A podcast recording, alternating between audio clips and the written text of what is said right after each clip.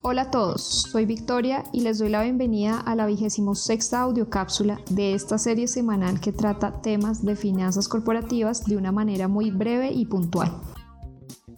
Hola, en la audiocápsula de hoy quiero enfocarme en un anuncio reciente realizado por el Comité de Coordinación y Seguimiento del Sistema Financiero, que resalta la resiliencia del sistema financiero colombiano a pesar de la crisis del COVID-19, y que me parece pertinente tocar porque nos recuerda la importancia de entender por qué tiende a ser tan detallado un análisis de riesgo de crédito con una entidad financiera, y más aún en la actual coyuntura. De hecho, esta noticia tiene una estrecha relación con un informe que publiqué a finales del año pasado. Este informe trata sobre las mejores prácticas que pueden seguir las empresas del sector real para realizar operaciones con entidades financieras.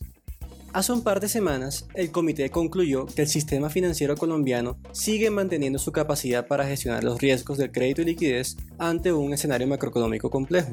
Dentro de este análisis, el comité revisó los principales indicadores de desempeño de los establecimientos de crédito, así como las proyecciones para el resto del año, y concluyeron que el sistema financiero se mantiene resiliente y con capacidad para apoyar la reactivación económica, incluso bajo las condiciones actuales derivadas por la pandemia. Ahora, ¿cómo se relaciona esto al informe que publiqué? Y es que al entrevistar analistas de crédito para así detallar las mejores prácticas al solicitar un cupo de riesgo o un cupo de crédito, una de las dudas que surgieron es por qué este proceso tiende a ser tan detallado.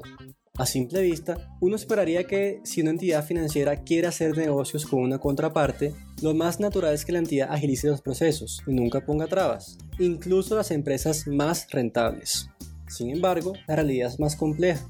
El rol que juegan los bancos y demás entidades financieras es muy diferente al del resto de las empresas dentro de una economía. Por un lado están los bancos, quienes se encargan de captar dinero del público que desea mantener sus ahorros seguros y al mismo tiempo obtener una rentabilidad sobre estos.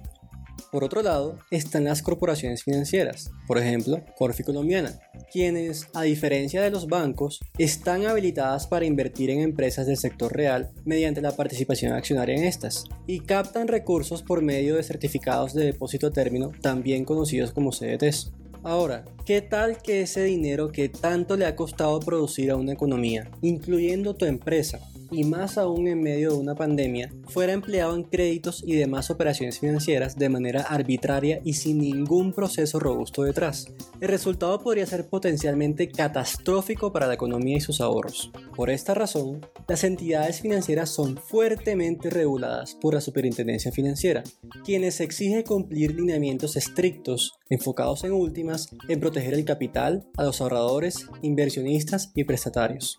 Debido a todo este engranaje, es como incluso en medio de una pandemia, el sistema financiero colombiano muestra señales de resiliencia producto del buen manejo de riesgo de crédito por parte de las entidades. Ahora, no tengo duda de que seguir las prácticas mencionadas en el informe que hago alusión agilizará el andamiaje complejo pero esencial en el proceso de análisis de riesgo de crédito. Si quieres saber cuáles son estas prácticas, te invito a visitar nuestra página web investigaciones.corficolombiana.com en la sección de finanzas corporativas. O también puedes darle clic al link que encontrarás en la descripción de este podcast.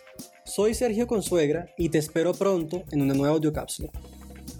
Gracias a todos por escuchar esta audiocápsula y los invito a suscribirse a nuestro canal de Spotify y seguirnos en Instagram, Facebook, LinkedIn, Twitter y YouTube como arroba corficolombiana.